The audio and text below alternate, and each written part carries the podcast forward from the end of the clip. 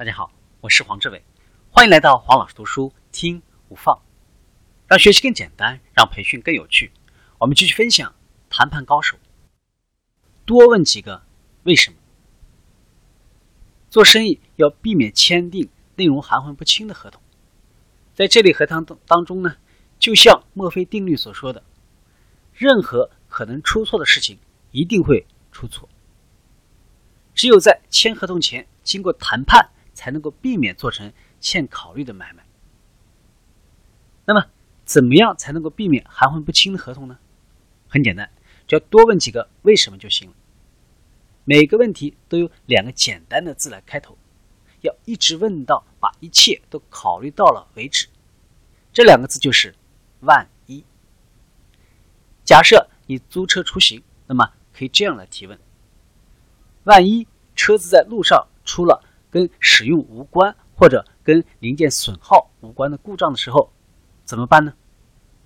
万一车辆由于驾驶失当发生故障的时候，怎么办呢？等等。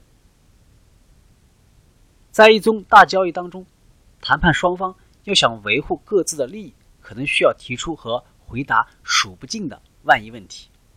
做一宗从未做过的交易，或者呢，在异国他乡谈生意。尤其有必要在做准备工作的时候，为自己列一张有关万一的清单。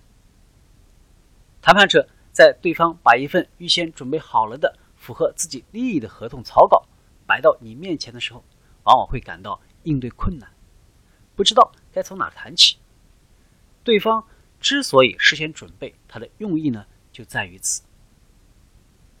我们要善于提出问题，特别是在谈判前。认真思考这些问题，能够使你在谈判当中从容应对，处变不惊。在每一件交易里，总是有很多的万一，这些万一可能会多到超出了你的正常的思考范围，但是呢，却足够为你所利用了。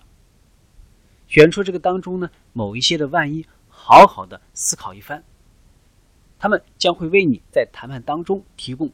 可以交换的条件，那就是呢，在某些方面有所差异，但是呢，谈判的一方或者双方都很重视的东西。善意的让步，在谈判中要尽量把自己呢装扮成一个吝啬鬼，而不能像一个圣人那样行事。经验告诉我们，想以让步来换取对方的让步是最糟糕的选择。你让步了。他为什么非要效仿你不可呢？相反，他不但会寸步不让，而且还会设法诱使你做出更多的让步。单方面做出的善意让步，不但不能够软化对方的立场，相反呢，只能够使对方呢更加的强硬。今天的分享就是这样，请关注我们的微信号“黄老师读书”，每周您都将收到黄老师读书的文字版本，听。五分钟，不一样，新收获，新成长。我们下期见。